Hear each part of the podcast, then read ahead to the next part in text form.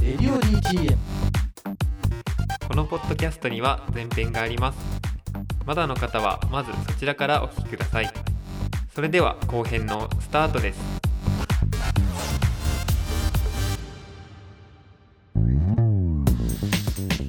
さあ後半戦です続きゲストはテツコの皆さんです。よろしくお願いします。お願いします。えー先ほどですねえー前半戦でチョイスしてもらった4曲ですね、はい。えーボノボで「 Thank You for the Music」ニューオーダーで「セレモニー」こちらがやっちゃんのチョイス、はい。で、えーニューオーダーで「テンプテーション」そして「プリンス」で「 Annie Christian」こちらがレイコさんのチョイス、はい。ということでまあちょっと一個ずつ聞いていきたいんですけども、まあ、まずやっちゃんから、はい。まずボノボっすけど、はい。これは選んだ理由というか、これはなんかすごい、うん。あの音が少ないところと、ああはいはい意外と目線がグロート声ほんまや。うん、本当。いや、はいやないですかって言うかと思ったら、うん音数が少ない。そうです。さすがいい。ほんまや。そして、それと、うんあのやっぱこのメロディー、んあ、のまあよく歌うんですけど、はいはいはいはいアカペラで。うんうん、アカペラで歌うの？珍しいです。聞いたことある。いや、なんか渡辺さんもう喋ってきちゃうな？ずっとい聞い。たことある私も聞いたことあるあるんだ。もうめちゃくちゃ気持ちいいんです。ああ、気持ちよさそう。頭の中ではドンドンってなってるんですよね。そうそうなんです。私歌うまいってそこ？思える曲。そこで気持ちよさ。気持ちよく歌える曲なんですね。そうきっとねそうですねそうですそうですうん結構歌いたい願望がなんか面白かったですか？ら、ね、ドラムだけどっていう、ね、いたい。うん。でも結構ねコーラスが印象的に入ってくるからね、はいはい。割と徹子はみんな歌うは歌う、そうですね。でうんうん三者三様のなんかなんか特徴的な声もしてるし、はい、うんその絡み方は面白いなと思うんですけど、うんうんうん。まあボノボの「サンキュー・フォー・ザ・ミュージック」僕らもね、うん。高校時代とかね結構聞いてましたけども、うん。続いてまあニューオーダーの Ceremony。はい。これ結構意外でした僕、あこれはなんか昔から、うん。あのマリー・アントワネットっていう、はい。あのソフィア・コッポラの映画があって、うん、それのサントラを買ったら、うん。それに入っててああなるほど。でまあすっごいあの好きな曲がいっぱい入ってる、うん。いいサントラなんですけどね。でニューオーダーのこの曲聴いて、うん。うんあこんな曲やりたいわーって思ってて、でもちょっとちょっと徹子は違うかもって、思ってたんですけど、うん。うんなんかこの、まあ、今聞くとなんか似てるかもしれへんって思うんですけど、でなかなんんかこどのあよれなんかちょっと ちょっとちょっとしたよれいいいいいい。表現するこれこれいいいいいいはいはいほんで、うん。あのこの新しいアルバム作ってた時に、はい。であの「天津悪魔」っていう曲が、いい悪魔ね。はい、私好きなんですけど、はい。でその曲のイメージが、うん。なんかニューオーダーの,、うんあの曲みたいにってあ玲子が言ってそうなんだ。はいはいあ来たニューオーダー。おお一致しちゃったよみたいな。聞いてる聞いてるセレモニーっていう。そこなのかみ知ったてるやりたかったみたいな。はいはい面白い。はいそうなんです。でもなんか、は ニューオーダーのそういうセレモニーって、うん。ニューオーダーの最初期の曲っていうか、まあ、要は1曲目になるんですけど、この曲で、まあ、うんデビューというか、い、っていうことなんですけど、だからこれ僕はジョイディビジョンのバージョンのライブ音源はあって、うんそっちをねちょっと前の回で紹介してるんですけど、なんかその今言ったちょっとしたよれみたいなのって、はいはい。おそらく音だけじゃないと思っててしょ個人的には。なんか人間としてのよれみたいなのが 俺徹子あると思ってて。みんなシャキッとして「うん。こんにちは!」とか言ってるわけじゃないじゃないですか、音楽。やりますみたいな、ではなくなんかうんうん。その、なんだろうなよれって僕人間として大事だと思うんですけど、はいはい。なんかその違和感とか、うん。ちょっとした得意さみたいなものが、うん。徹子の曲を多分、味わい深くしてるんじゃないかっていう気はするというか、うんなんかその そのなんか渡辺さんね横にいるからディレクターの本当にって思った時は言っていいっすよ。逆にありがとうございますですけど、まあ、すごい納得ですチョイスには。はい。で、まあ、次レイコさん、まあ、レイコさんも続いてニューオーダー,、ニューオーダー。まあ、曲は違うよテンプテーションなんですけど、はい。これはまあこの「テンプテーション」に限らず、ニューオーダーの、まあ、いくつかの曲がはい。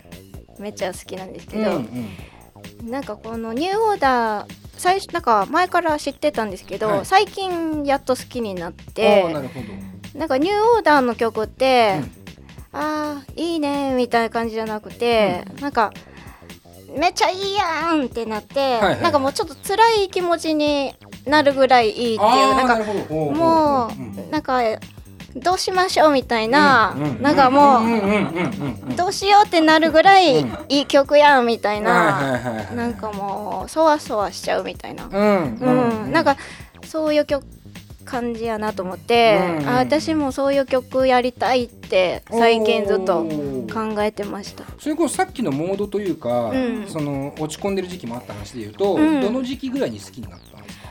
あー前向きになってしばらく経ってから、はい、だ落ち込んでる時期に聞いたら本当に嫌な気持ちになっちゃうからされますもんね だってね。うんかなそうかもしれないね。もしかしたらどんどんどんどん深みにはまっていくっていうかなんかうん。ねニューオーダーってやっぱ僕も超好きなんで、うん。あれなんですけど要はその協楽的というかあ部分の、うん。なんだろう。セクシー。ね。うん。わ、かる。すごいわかる。うんそこがやっぱねなんかアッパッパーではないんですよね、うん。うん。やっぱはらんでるんですよそのもちろん歴史もあるから、うん。もうもう隣でリアルタイムの人いるんで。勝てないですえでもそこもだからある種ちょっとね、似通ってるんですよ。だからニューオーダーのチョイスっていうのは2人がチョイスしてるのはすげえわかるっていう、そうしかもね、うん。そのやっちゃんがセレモニー好きだったっていうのはうん。知らなかったんですよ、私は。それは何年ま前から好きだったの？え何年や？マリー・アントワネットってか何年公開した時でしょ？じゃあだから多分10結構前年近いかもしれないですね。全くその話をしたことはなかったんですよ。そうなんですね、うん指名して合わせてなんか紹介したわけでもなくじゃなくて、たまたま被った。たまたまなん今。か前、うん。ニューオーダーあんま好きじゃないって言ってたから、うん。あ違うんやなあって。秘めてた。ニューオーダーを秘めてた。それが今。今ねうん言ったら「うん。お好きです」みたいなね。ただ知ったのがサントラっていうね。その軽やかさがやっぱある。あ、そうか、だからはい。その一ミーハー。曲しか知らないんや。ニューオーダー一曲しか。あーもうそんな人います？もったいな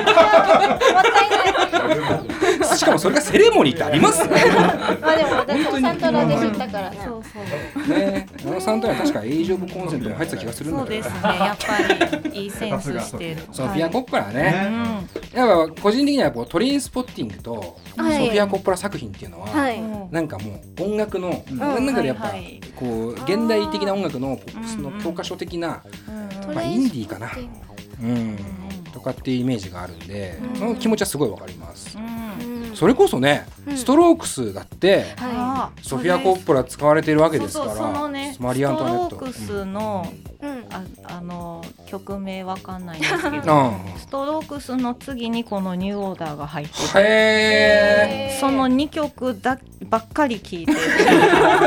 サントラの意味よいいっすね。映画を思い浮かべるとかじゃない。曲体で好きになっちゃうよね。でも本当だと思うそれは。わかるわかる。でえ最後っすね、はい。えプリンスでアニー・クリスチャン。これちょっと意外でしたけど、あ、本当ですか。なんかプリンスがとにかく好きなんですよ、私。うん。うん。あの中二の時に好きになったんですよ。で、そっからもうずっとめっちゃ好きで、だからまあこの曲に限らず好きなんですけど、はいはい。まあこの曲はもう今日の気分って感じうんうんで、なんかプリンスってうん。うんなんかもうイントロ曲が始まったうん。最初の1音からはい。すごいって思ってて、うんうんうん。なんかもうただならぬエネルギーがもはうすぐ来るんですよ、うんうんうん。もう他の人とはもう別格です。はい。っていうなんかなんかもうあのなんかねなぜかその最初の1音でわかるんですよそれが。うん。だからそういうとこが好き。なんかうん。ーいいわかる、うん。なんか僕はその本当にプリンス僕も好きで、うん。まあ要はこの楽曲と言っていいかレベルの、うん。その作り込みっていうか作ったのかどうかすら怪しいレベルの、うん。なんていうんですかねこう生まれちゃったのかなっていう感じぐらい超越してる気がしてて。そうなんですよね。なんかその曲がめちゃめちゃよくできてるとか、うん。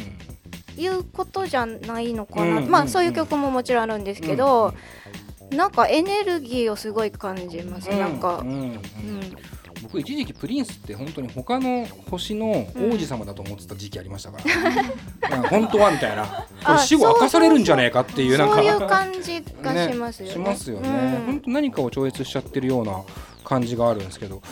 なんかこうこの4曲をポって見た時に、うん。僕まず思ったのはなんか徹子って先ほどあのお話になったずっとファーストアルバムを作り続けてるみたいな話が、ピースミュージックの中村さんの話あったと思うんですけど、そのなんだろう。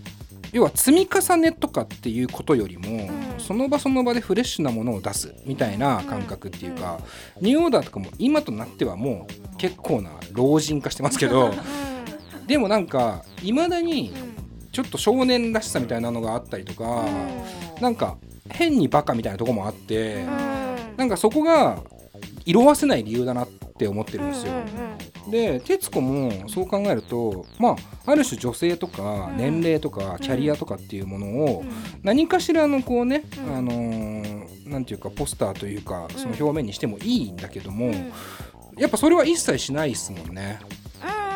なんか常にフレッシュでいたいみたいな感覚強いなって気はするんですよね。うん、めちゃめちゃあの意識してて私は。うんうんうんなんかまあそのバンド結成して最初みんなフレッシュじゃないですか。はいでその時にめっちゃいいやんっていうバンドがいた、はいいますね。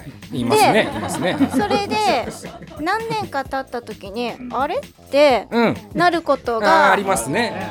あの多々あるんですよ。だってありますね。うんでそれがあのすごいはいはいはい。それがねすごい残念、うん。残念だなってすごい思うんですよ。うん。はい。だからなんかそのそれはいらない、うんう。ん、そのだったら休み休めばいいのになって私は思うんですよ。そのはいはいはい。うん、だからそのなんていうのかななんかそのその残念さをすごい残念だなって思ってて、うんそれだけは絶対うん。嫌だっていうのはもういつも思ってます。なるほどね。まあだからその4枚目のアルバムにしてうん4枚目というワードがうん本当にしっくりこないし、うん、これ4枚目だからこうっていう理由が一つもないというか、はい。4枚目なのにっていうのはすごいいっぱいあるんですけど。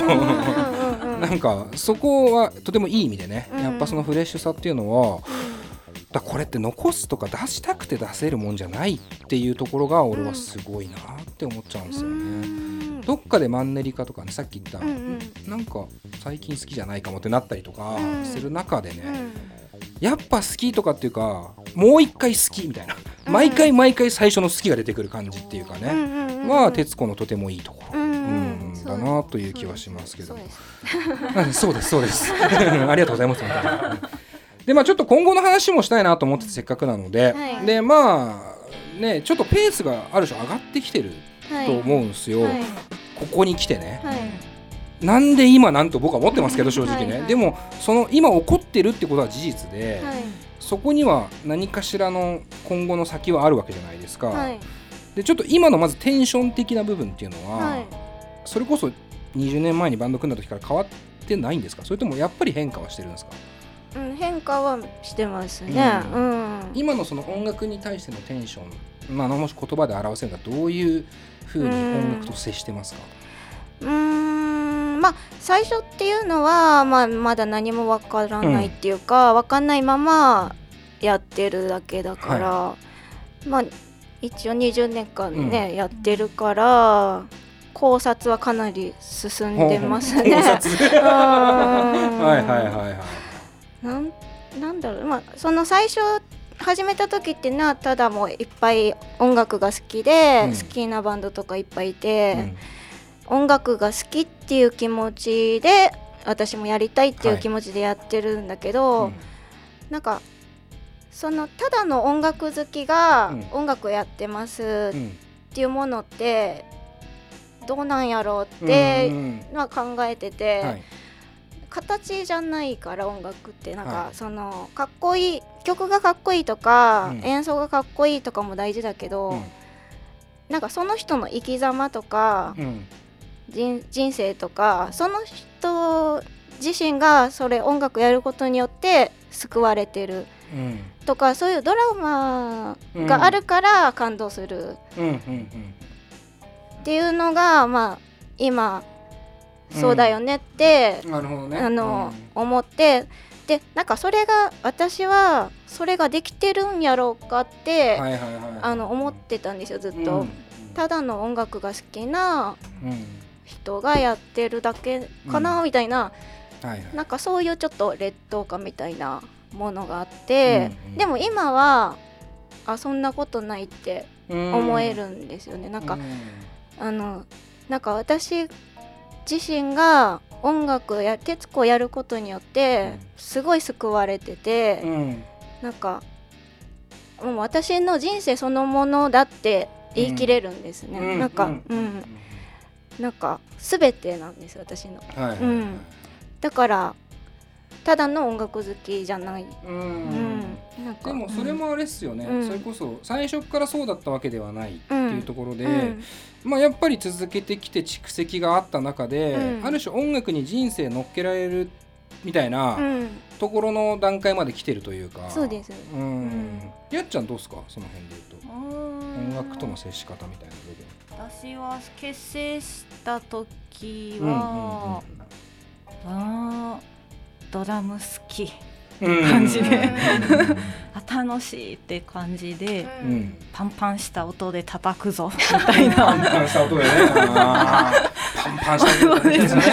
なかなかないですね。パンパン。そうですまあでもそういうそういうのは今も一緒ややと思うんですけど、うん。まあでもなんか前、まあ、結成した当初は、うん。まあ、大学生でうん暇もあったし、うん。まあ、みんな近くに住んでたし、うなんかそんなあまあありがたみというかなんかみんなで過ごすありがたみみたいなはあんま感じてなかったけど、なんか最近はあの野瀬が大阪で、はいはい。私と玲子が東京とうか、んなんか忙しい、うん。なんかバンバンド以外のことで忙しいとか、なんかそういう時間と距離がうんうん。なんかの制限があって、はい。はいでまあその中であの集まってるから、うん。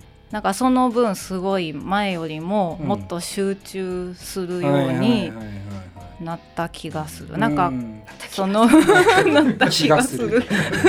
まあ気がするレベル。なった。なった なっ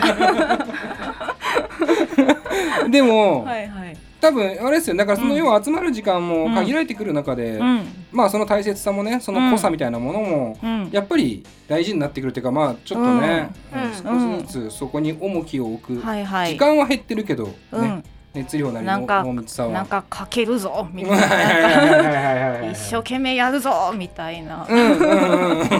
ちょっと気合が感じがね前より強いと思います。うんうんなるほどね。うん。そうなってくると、あのーもう逆にうんいつ辞めてもいいなみたいな風にも思わないんですかね、えー。やめたくない。ああいいいい。玲子 さんどうですか？いや絶対やめれないです本当に。ああ、うん。それが僕、結構大事っていうかちょうどねこの収録をする前に、うん。なんかメジャーとかインディーとかの話もちょっとしてて、うんうんでまあ全然関係ない話かもしれないんですけど、うん。そのメジャーに行ったバンドたちとかって、うん。まあ少なからず人気者になることがうん。その求められる気がしていて、まあそれによって自分にとってのうん。音楽活動が、の中の前提の1位が、うん。音楽じゃなくなる瞬間がある気がするんですよ。はい。それによってやっぱいろんな道筋を狂わされてしまって、はい。はい。ねやっぱ辞めちゃう人もいれば、うん。もちろんそこでドーンと行く人もいると思ってて、うん。でもなんか今の2人の話ってもうやめられないっすよっていう感じって、うん。もう音楽絶対的にまず必要。うん。うん。しかもやることがっていうそのうん。要ははい。別に聴いてたって音楽は音楽だし、うん。別にやることが音楽なわけじゃないですけど、っうんていう感じがねううん。んそれってやっぱ最初からじゃないですねそれもねむしろ、んその音楽やめられないっすもうっていう気持ち、うん逆にそれが芽生えたのっていうのは、うん。いつ頃の話なんですか？あ最初に。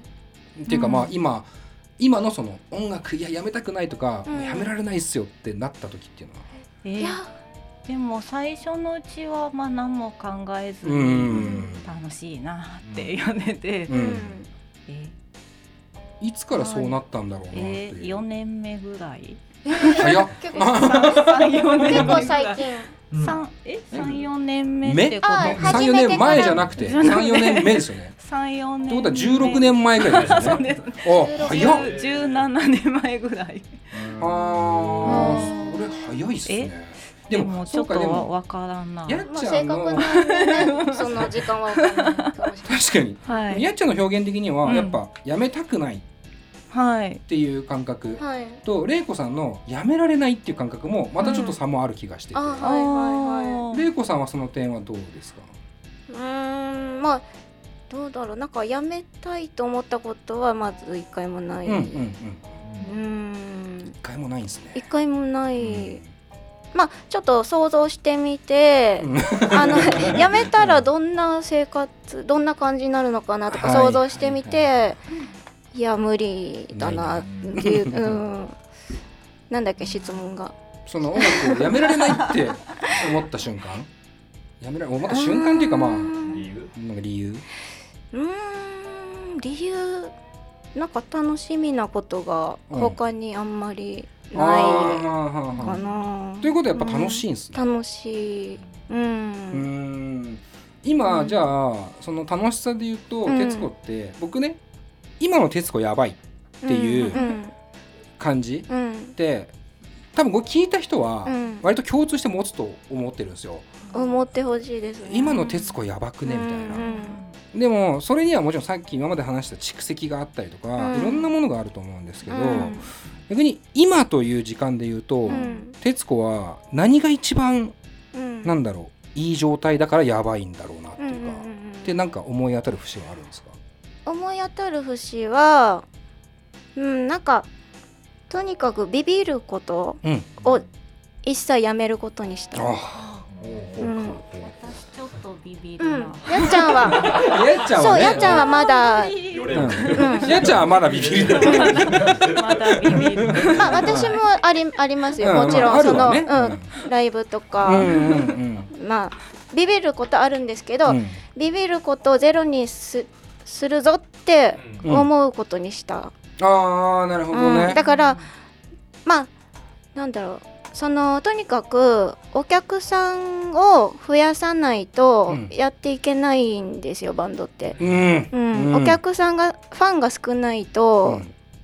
まあ、なかなか難しいです、うん。ライブをやるのはも、い CD 出すのも難しくなるから、うん。とにかくファンを増やさないと、うん。この先も続け楽しくうんうん続けていくことは難しい、うん。だから、絶対ファンを増やすって決心して、で、うん。増やせるかな私できるかなとかうん。思わない。それをゼロにして、うん。こんなにうん気持ちが強いんだから、はい。こんなにそれを望んでるんだから、うん。できるはずだってうん。あの思い切るって決めた、うんうんそれが前のアルバムの時とうん。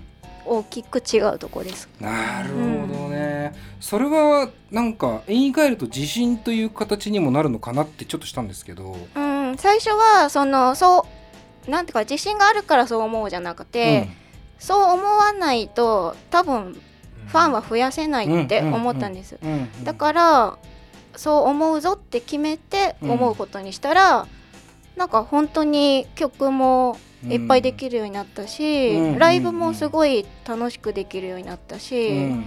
まあ、あとは今いてくれるファンの人うん。一人一人がもう本当にありがたくて、うんなんか本当に親近感も今すごい持ってて、その人たちに、うん。うん、なんかそれが前と全然違うとこですね。うん。なるほどね、なんかすごく純粋な音楽活動っていうか、うん。そのマインド的にもね、うん。そのやっていることもちろん今までもずっと純音楽的なって活動をね、うん。していたとは思うんですけども、うん。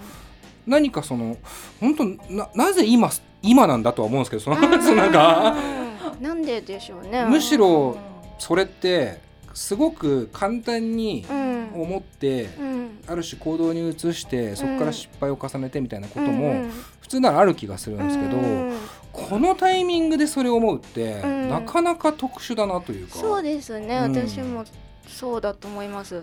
だからだからこのアルバムなんですよねきっとね。うん、今だから今始めた感もあるぐらいの感じしますね。そうですね。今から 今から始まりますね。うん。いやーだからやちゃんがうん。まだビビりますって言ってるから。そこだそこが鍵だなってあ次おは。でもこうライブの前に、はい。まあちょっとまたスピリチュアルな話になりますけど、うん。あのなんかフレディ・マーキュリーと、はいはいはい。フレディ・マーキュリーと、うん、行きましょう。キース・ムーンをキース・ムーン。ちょっと降りてこいってなぜフレディが必要なのかがわからない。まあ力強い。そうそうなんかなんかこうスーパースターっぽいなんかあのかねわいやなんかスーなんかあの可愛らしくて、うんうんでもなんかかっこよくうて、んうんなんかスターって感じの降りてこいって思いいってっすねでなんかなんかほんまにこう来てくれたみたいなうん気がする時はいはいはいははいビビらないんですけどあなるほどね。はいなるほどね。なんかちょっとそのあのちゃんとそれうんがうんできないとはいはいはいはい。なんかちょっとビビったまになるほどね。だフレディちょっとマーキュリー降りてこいってそう思ってそうそうそう思ったらアダム・ランバートだったみたいな。そっちじゃねえんだよみたいな。元の元の方みたいな。あ知らない？クイーンのボーカルを今変わってやってる。歌はうまい。うん歌うまいですね。めちゃくちゃいいんですけど。めちゃくちゃいいんですけどね、アダム・ランバートは。キャラは違うけど。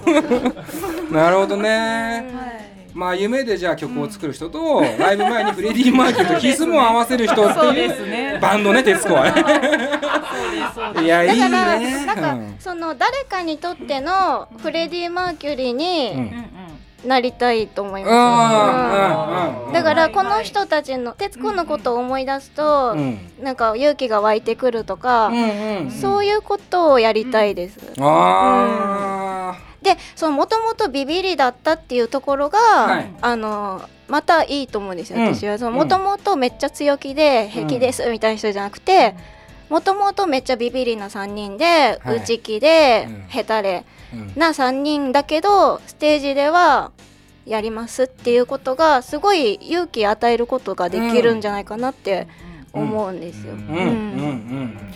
いやこれねそれこそ僕ね今回徹子の新譜が出て、うん。その来てもらうっていうきっかけはもちろんこの CD アルバムにあるんですけど、それ以上に実はあるのはその2月になんかうん不徳でもちょっと話したんですけど、2月にラッシュで、うん。渋谷のラッシュってライブハウスで、うん。ラブ人間とか太平洋知らねえ楽団とかとうんうん。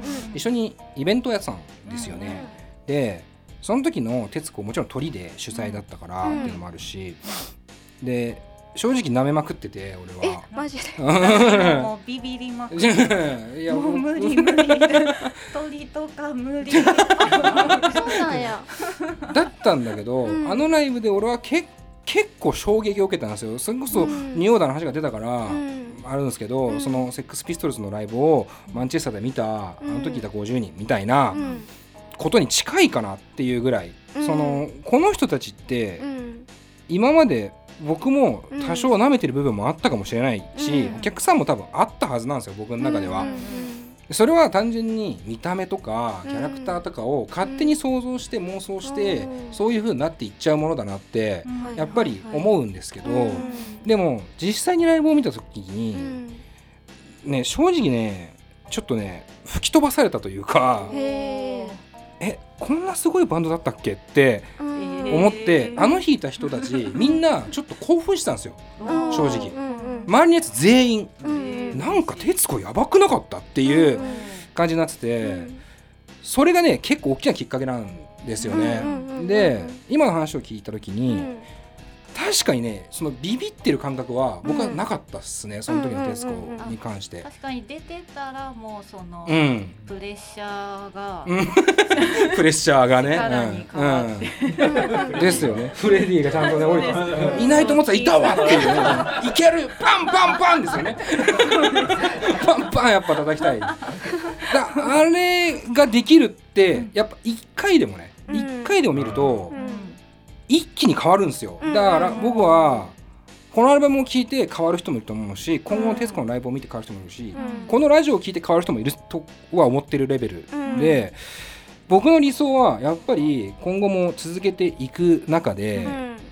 いつかロックスターになってほしいなとは思います。うん。本当に。うんなんかこれってす どうやらなれなそうですけど。まあ冗談ですけど。あのねやってることがねそのじ実は実はまっとうなんだけど実はすごいんですよ。なんこれ言葉でなんて言ったらいいか分かんないんですけどね。うん。で僕は信じてるんですよ、うん。その多分ね死んだ後かもしれないとは思う。正直。どこに間に合うかっていうか、うん。どこのタイミングで来るか分かんないんだけど、うん。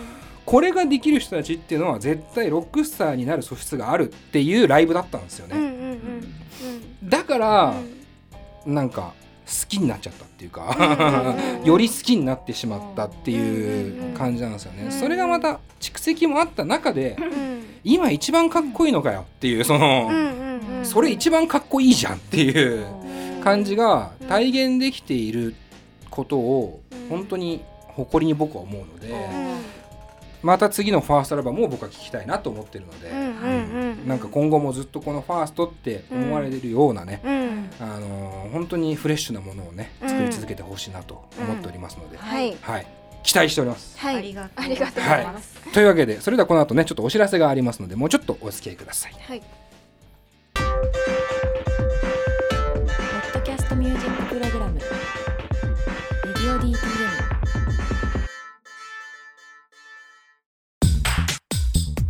さあというわけで後半戦もそろそろ終了ということで、えーはい。ここで告知のコーナーになります。ははい。改めて今回紹介したアルバムですね、はい。えーこちらの方の告知をお願いします。はい、えー9月25日にうん「徹子ニューアルバム「愛してる」をリリースしました。うん、これは10曲入り。うん、税込み2160 160円。160円2160円ですね、はい。はいそして、まあ、こちらねちょっとね、はい。あの簡単に言いますと、はいこれかなりあっという間に弾けるんですよこのアルバムって、はい。まあ当たり前なんですけど、はい。単純に尺も短いし、はい。ただねこれは本当に1から10で聴かないとねダメだと思います結構僕は。この10曲目「おやすみ」っていう曲につながっていくんですけど、はいドラマチックなんですよ。はい、うーんここはねぜひとも理解してほしい。はい、なので、皆さんアルバム丸ごと聴いてください。横の渡辺さんがさ、もうなんか踊ってんのかなぐらい、俺を指差しまくってますからね。あれが重要なんだよいや大事なんですけどね。はい。はい。なので必ずね、アルバム丸々聴いて、はい。えー CD も買ってほしいなと思います。で、えっと特典ね。はい。あるんですよね、いろいろ。はい、特典は、えっとうん。ディスクユニオンとタワーレコードで特典が2種類ありまして、うん、これはあのー私の卓録のソロの音源ですね、はいはい。えー5曲ずつディスクユニオン5曲タワーレコード5曲おで。それであのどっちも全曲違う5曲おーお5曲ですね。アルバムじゃないですか。はい。そうなんですよ。それであのその中には、はい。未発表新曲もおお。うち5曲半分は未発表新曲です。おお、すごいっすね。はい。まあぜひともねこれはい。版で買ってね特典も含めて聞いてほしいですね、はい本当に、あのまあタワレコなりユニオンなりどっちもなりね、うん。えーちょっとこうはいどっ見てみて、ちもね両方をおすすめします、ね。私は。はい、まあ友達とね一個ずつ買って交換とかもいいかもしれませんけど、それでも。まあこの辺の特典 CD も僕も楽しみに後で聞かせてもらいます。はい、そして、えーライブですね。はい。うん。ライブはリリースパーティーですね、はい。えっと10月6日日曜日、うん。東高円寺 UFO クラブではい。リリースパーティーと、うん。えーベースの野瀬さんの誕生日祝いイベントをやります。はい。でこちらのゲストは、うん。ビードロうん。と高雪加藤 EX 開くドア。はいのバンド編成。バンド編成？はい。高之くんバンド編成って結構久々なんじゃないですか、はいめっちゃ私も久しぶりです。そうっすよね、はい。僕多分開くドア以来見てないっすけど、うん見て見てないで僕すはバンドでは見たことない気がするっすね、ないです私も。プラスでビードロね。ビードロ。いやなんかねこの炎を消えてない炎が消えてない3組がね、こうやっぱね入り混じるのははね、い。大事。ビードロ。はい、うん。最近見ましたビードロのライブ。あ本当ですか、はいよかったですか？いややばいです。やばい、はい。楽しみですね、はい。10月6日ね。はい、はい。東それ高円寺はい。はい、それと10月27日、うん。日曜日、えー大阪梅田ハードレイン。はい。こちらのゲストは、うん。ティーチビールザ・ホーリーお鉄うん。とシープール。シープール。はい。はい。この鉄子とスリーマン3つ3つでやりますいやーいいですね、はい。はい。まあ大阪で、はい。まあ、キイチなんかはね、はい。もう盟友じゃないですか。言うたら、はい。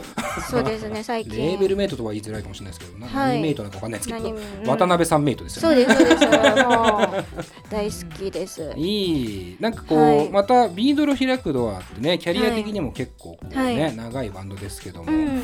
大阪は大阪でまたフレッシュな人たちと。そうですね、あのあとシープールっていうバンドは、最近知り合ったバンドうんうんうんで、女性ボーカル女性ベーシスト男性ドラム。ドラム、うん。の3ピースで、もうめっちゃいいバンドです。うん、はい。楽しみ、はい。まあ、僕も今回ね徹子に来てもらったのはライブが絶対のきっかけなので、うん、今の徹子のライブはね、うん。マジで見てほしいですね、本当に見てほしいです。本当にかすかにでも興味がある人はね必ず見に行ってほしいぐらいなので、お願いします。えー10月ね2本ありますんで、ぜひとも行ってください。はい、はい、というわけでラジオも終了でございますね。はい、いかがでしたか ?2 年半ぶりでしたけど。いやーなんか盛り上がりましたね。盛り上がりましたね。何よりです。はい、なんかやっぱね回を増すごとにね、はい。徹子は面白いんですよね。そうですね。うん。だから表してますよね、うん。さっき2人が言ってくれてたことがね、はいうんなんか常にフレッシュだし、うん。でそれでいてやっぱ蓄積による自信とか、うん。いろんなものがついてきて、うん。単純に話していく内容が興味深くなっていくし、うん。曲も曲でね、うん。ツッコミがもうしたくてしょうがないっていう アルバムがどんどんできていくし、はい。なんかその どんどんこう蓄積を重ねていっているという感じはある種面白みを増してるなという感じがするのではい、まあ向こう10年ぐらいははい、ね、はい。新作の旅に来てほしいなと思っております。そうですね。よろしくお願いします。お願い。し はい、というわけでですね、今回のゲスト2年半ぶりに徹子の皆さん来てもらいました。どうもありがとうございあます。ありがとうございま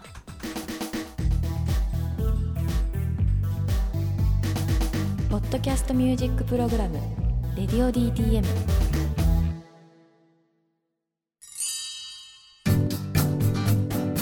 現在「レディオ DTM」では番組で流す CM スポットの枠を販売しております。毎月3万件を超えるアクセス数がある音楽番組を使って効率的にイベントの告知や企業 PR などをしてみませんか？詳しくは番組サイト内の特設ページをご覧ください。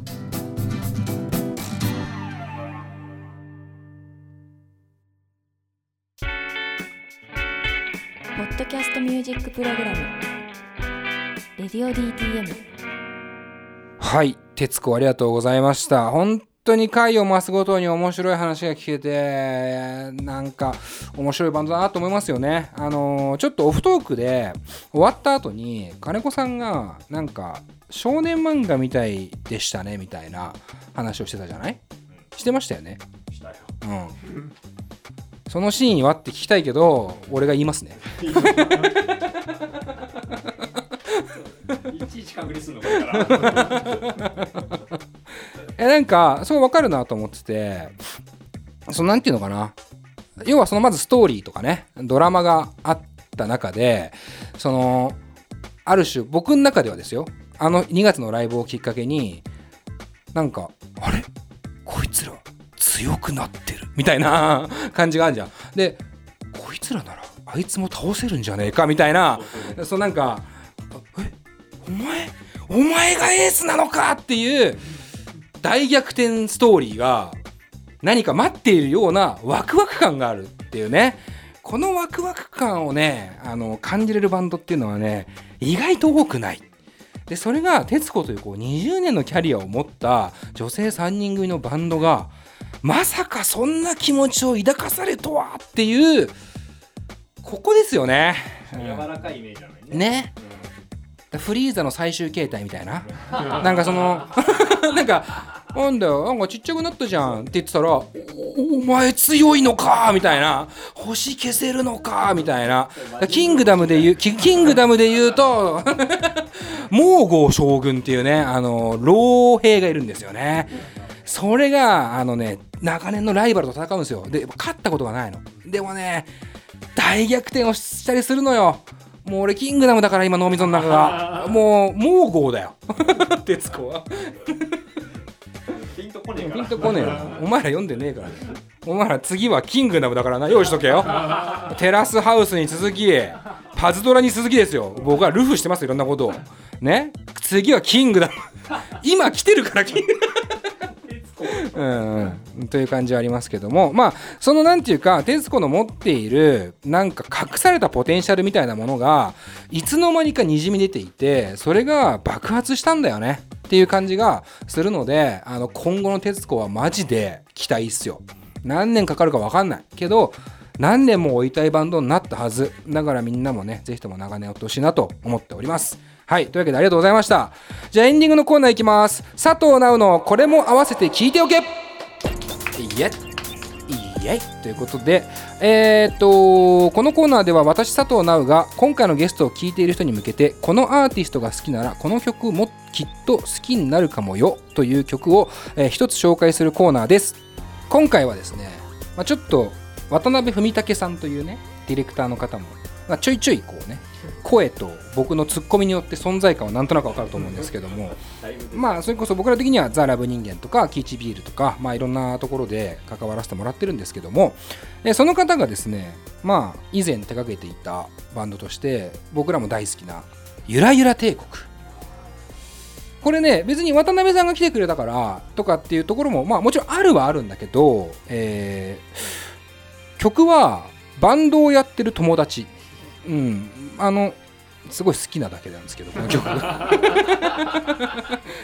で入ってるね、あのーアルバムに「生しびれ生めまい」っていうあのライブ版があるんですけどこのアルバムが僕やっぱすっごい好きで最高ですよね。でこれでバンドをやってる友達って曲があって、まあ、バラードになるんですけどバーンが始まるね。なんかその って感じのやつがあるんですけどあのー徹子を聴いてるとねなんだろうね。なんでかわかんないんだよこれだから渡辺さんがディレクターだからっていう先入観はないわけじゃないんだけどどこかそのゆらゆら帝国坂本慎太郎のようななんつうのムードだよね。本当にムード。ムードとしか言いようがない。を持ってるんだよ。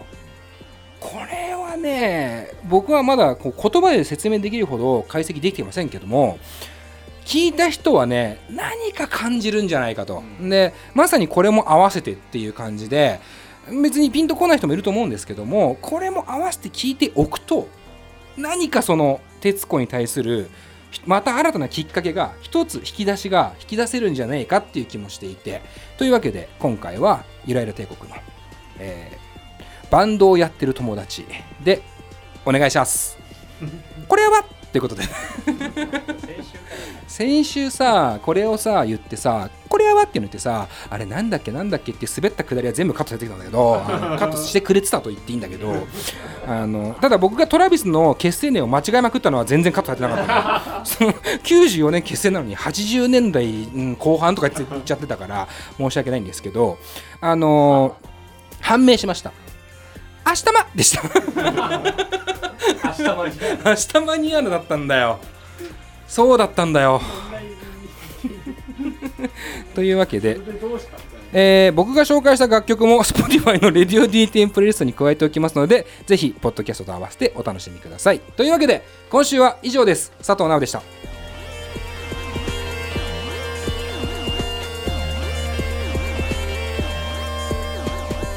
この番組は「レディオ DTM」の制作でお送りしました。